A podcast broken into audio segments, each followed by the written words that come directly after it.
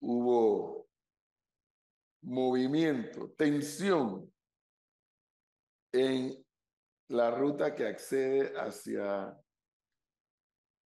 la mina. Ya tenemos en comunicación a John Barrera, trabajador de Minera Panamá, y a Abel Olivero, vocero de la comunidad. Buenos días a ambos, bienvenidos. Buenos días. Están, así están, ahí Abel y está John.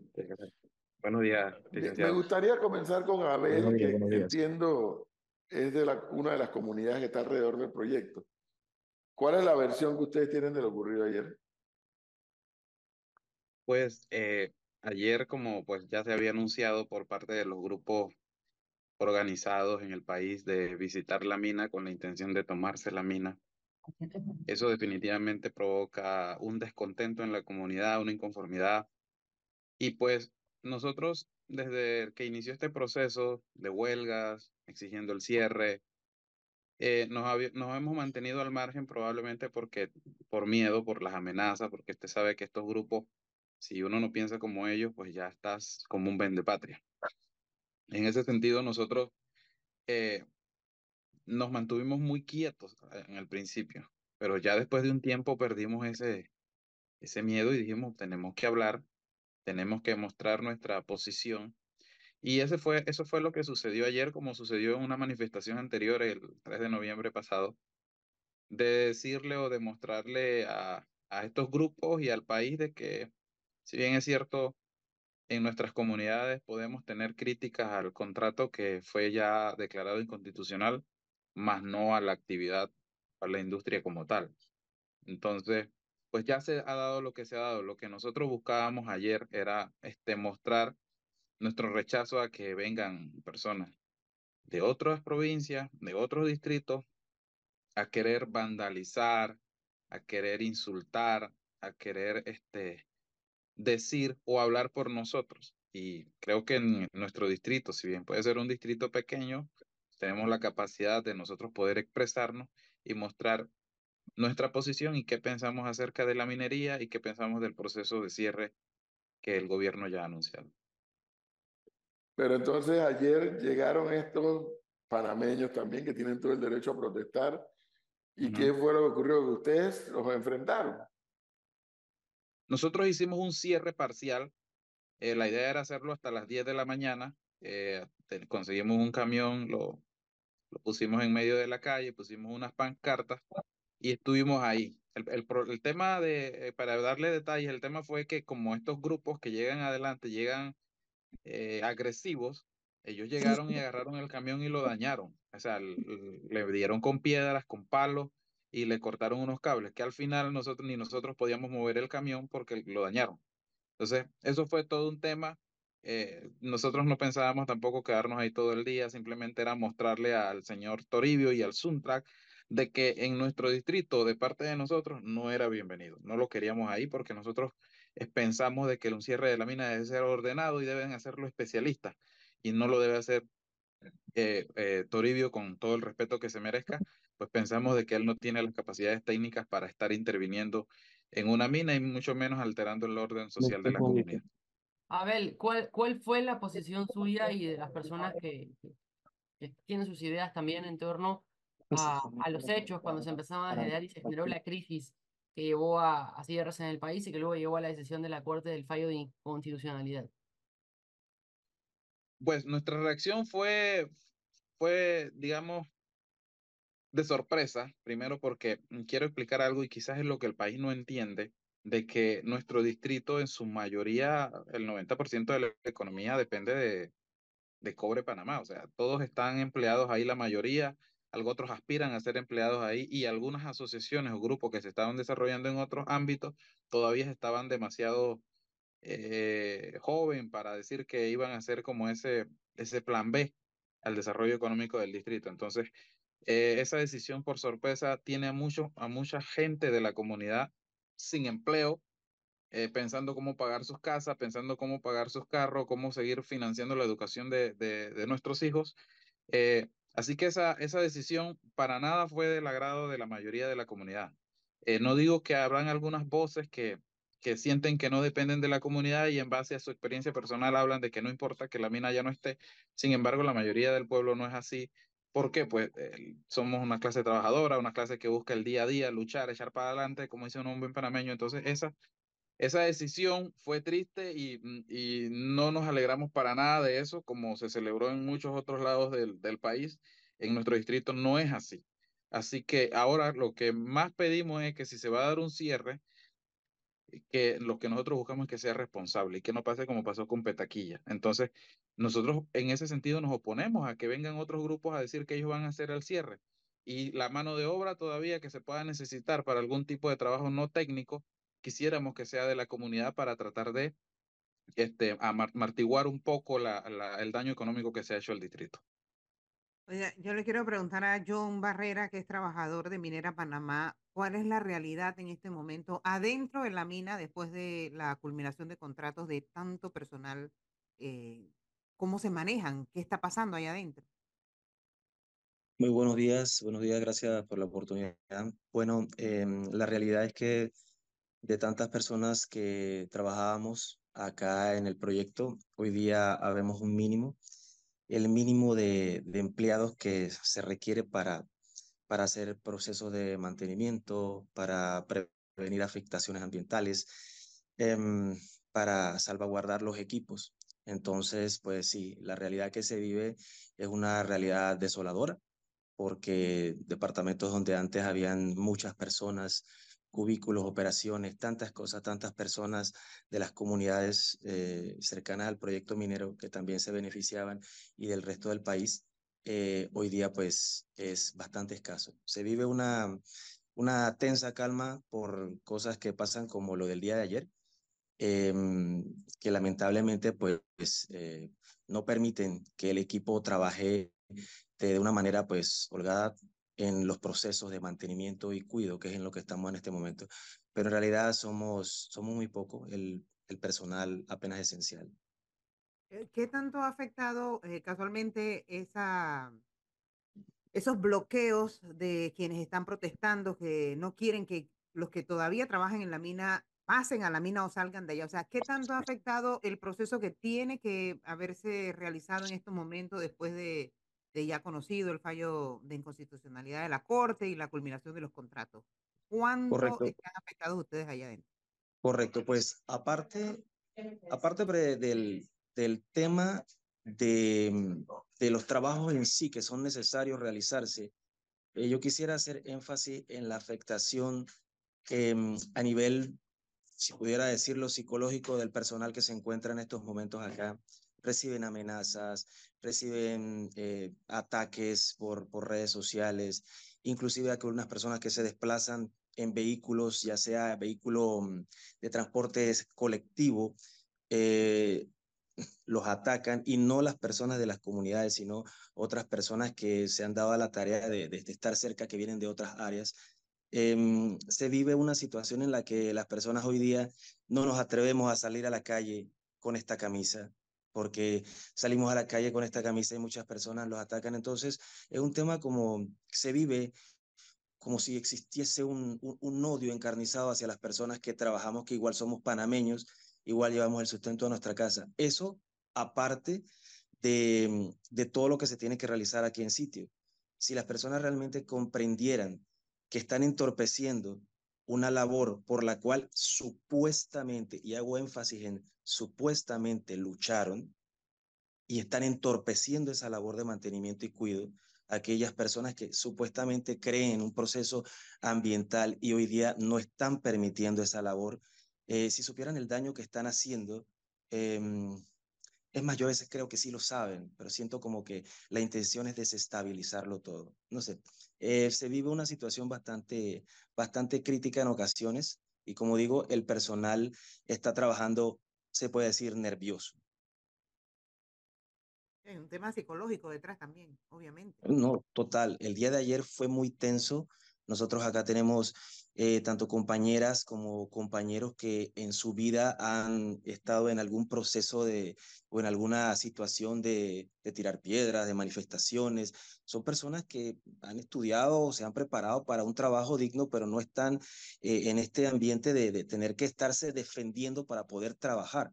Eso no, no, no son personas de esto. Entonces, llegar y recibir y pensar que van a recibir un grupo de personas que tienen intención de entrar, pero bajo, bajo qué realmente, bajo qué consigna, eh, se genera una, una, una tensión única en la cual nosotros tenemos que a veces llegar y, y hablar con todos ellos y decirles cálmense, que cualquier cosa que suceda, pues yo sabemos que no va a pasar nada grave, pero hasta uno mismo se queda pensando en el calor del momento qué van a hacer.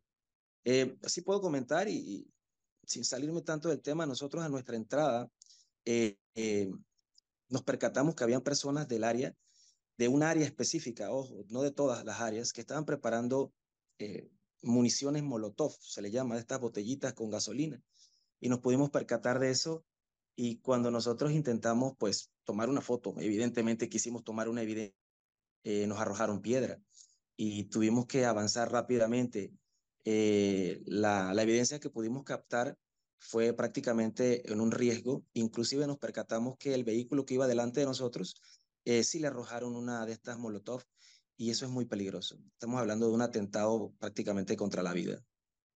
Pero ayer en esa tensión que se dio, ¿no habían miembros de la policía y de algunos otros estamentos de seguridad también? Sí, es correcto, pero estamos hablando de algo que se da antes de llegar al portón.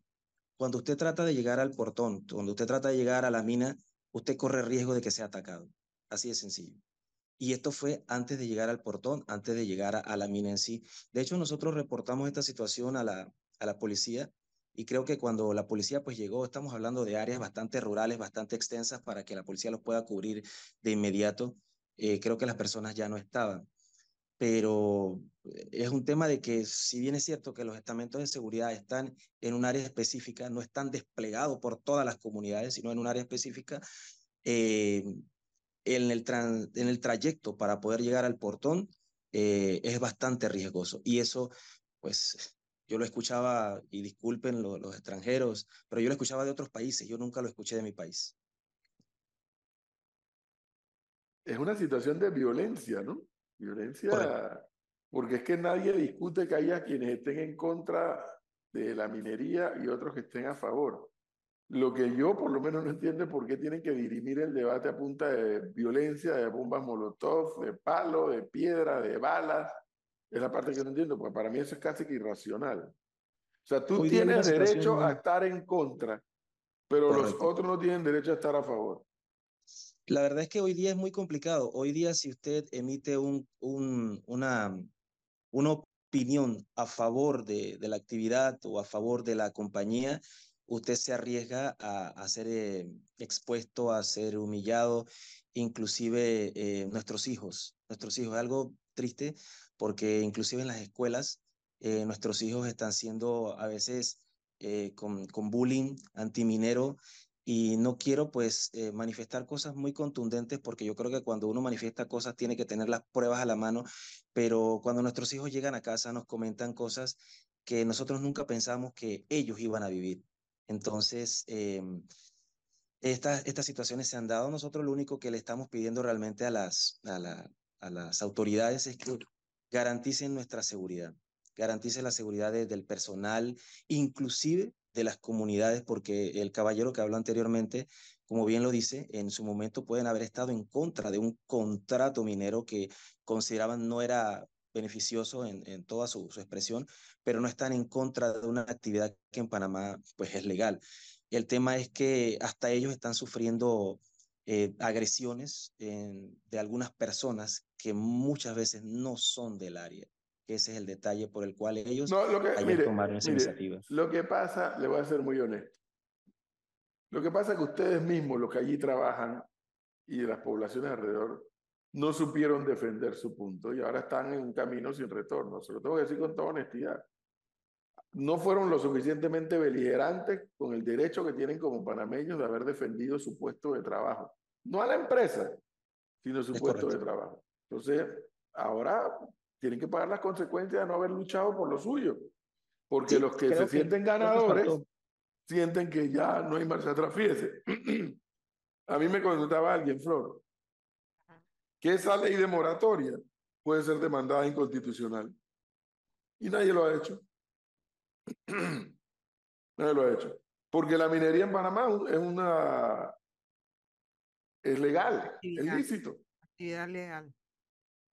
Pero ustedes no supieron defender su derecho y los que más gritaron y los que más fueron a la calle se salieron con la suya.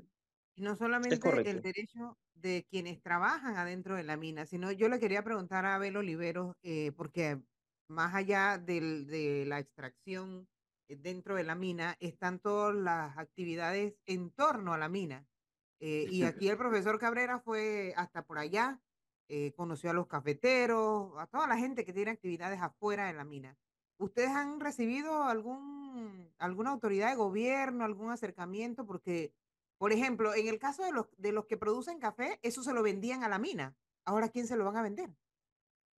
Bueno, eso es una actividad que está en pausa y el café se está perdiendo porque, como le explicaba anteriormente, una empresa joven que está formada por personas que están siendo en, en sí formadas también para el negocio, para lo que es el emprendimiento, la administración y todo lo demás, todo eso estaba relacionado a la minería. O sea, es la mina la que, o First Quantum, la que estaba fin- eh, capacitando a las personas para que tuvieran en un futuro la capacidad de gestionar su propio mercado, eh, aprender todo lo que tiene que ver con administración, mercadeo y administración.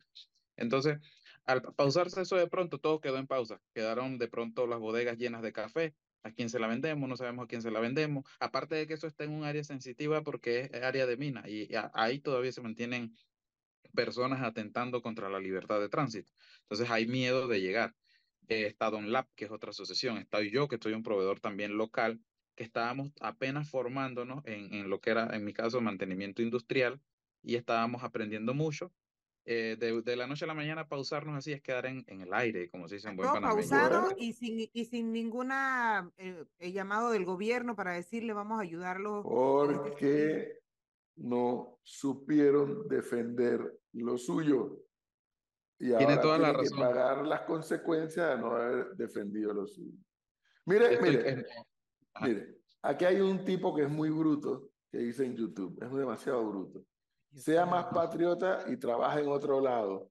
Y si no te sientes panameño, vete para otro país. Nuestra bandera se llama con el corazón. Mira qué clase de bruto este. Este tipo no entiende, porque así son de intolerantes, que así como hay panameños que tienen todo el derecho de estar en contra de la minería, hay otros panameños que tienen el derecho de estar a favor. Pero hay otros panameños que además de estar a favor, tienen el derecho al trabajo. Entonces este tipo bruto le dice, vete y busca un trabajo en otro lado. De coraje. Eh, es no entender la posición también geográfica, licenciado Edwin, por el hecho de que Coclecito está a una hora de Penonomé, que es la, la ciudad poquito más, más desarrollada, donde usted pudiese conseguir un empleo que es tan duro y difícil y de pronto está mal pagado de conseguir. O sea, tiene 500 personas en Coclecito, decir, no, vete a buscar trabajo en otro lado. O sea, estás obligando a una persona a migrar a un área que no conoce, a buscar un trabajo no se sabe de qué, eh, realmente lo que l- es, es un- una total locura lo que estos señores eh, proponen y hablan desde su contexto y no desde el de nosotros. Y yo escribí hace un poco un, un artículo que gracias a Dios lo publicó la prensa que hablaba Coclecito y sus intentos de progreso. ¿Y qué quería expresar yo ahí? Que nosotros venimos pasando lucha de mucho tiempo y, y lo que quería expresar era que la mayoría de las veces que se ha intentado desde la época del general Torrijos, algo pasa y quedamos en el aire. ¿Y ya, a- qué ha pasado? Que la gente tiene que emigrar para la ciudad a sobrevivir, porque en la ciudad no es que uno va a conseguir un trabajo bien pago, va a sobrevivir, a pagar alquiler y a pagar pase. A eso es lo que uno va. Bueno, entonces, es. ya saben, a buscar trabajo en otro lado, dice aquí el bruto este que escribe acá. No, Sí. sí me gustaría aprovechar ese momento y las palabras que dijo el, el compañero acá, porque nosotros lo que esperamos realmente del gobierno es que se nos tome en consideración para este proceso. Eh, hay muchas personas que, que, que, que saben lo que realmente tenemos que hacer, estamos preparados, fuimos preparados por, por la compañía para, para este proceso del plan de cierre. Y pues tal y como dijo el ministro de Comercio, ¿no? Esto, este plan se, se está implementando, pero tienen que dejarnos trabajar. Entonces queremos que se nos vincule a nosotros los trabajadores también. Sabemos que tenemos la capacidad. Queremos contribuir a esto, queremos que pues todo quede en buen estado, no queremos causar afectaciones, pero por favor que se nos tome en consideración y que se garantice eh, nuestra seguridad. Mm, eso es lo que nosotros como trabajadores estamos solicitando, porque no, no es posible que lleguemos a un área específica y que cada vez que llegamos a esa área este, específica nos bajan como si fuéramos algunos delincuentes, nos revisan, nos amenazan y si venimos identificados con una camisa o con un suéter de la empresa o con una gorra siquiera, inmediatamente podemos ser objetos inclusive hasta de violencia como lo que ocurrió el día de ayer. Gracias a Dios no pasó a mayores. Se sienten desamparados por parte de las autoridades. Es correcto, porque las reacciones a veces son muy tardías. A veces, eh, y, y, es como un poquito eh, contradictorio, porque los detractores dicen que la policía está a favor de, de, la compañía y nosotros evidentemente nos damos cuenta de que nosotros nos sentimos totalmente desamparados de, de las autoridades. Entonces, eh, es como un dime que te diré, pero lo que sí es cierto es lo que nosotros tenemos en evidencia, los videos que captamos y que ayer eh, las personas que llegaron tiraron molotov, tiraron eh, piedras hacia nosotros, hacia el vehículo y era un vehículo que donde veníamos cuatro personas, cuatro personas que veníamos a laborar. Y, y, y fuimos, o sea, si nos hubiéramos detenido un poco más, hubiéramos sido vandalizados. Y quién sabe qué otra cosa. Porque tirar una botella cargada de gasolina y con quién sabe qué otras cosas, es, es, un atentado terrorista y perdonen que lo diga de esa forma, para mí fue un atentado terrorista. bueno. Señor John, señor Abel, muchas gracias por habernos atendido y darnos la versión de lo que ocurrió ayer en esos lados del país. Muchas gracias. gracias. 8.37.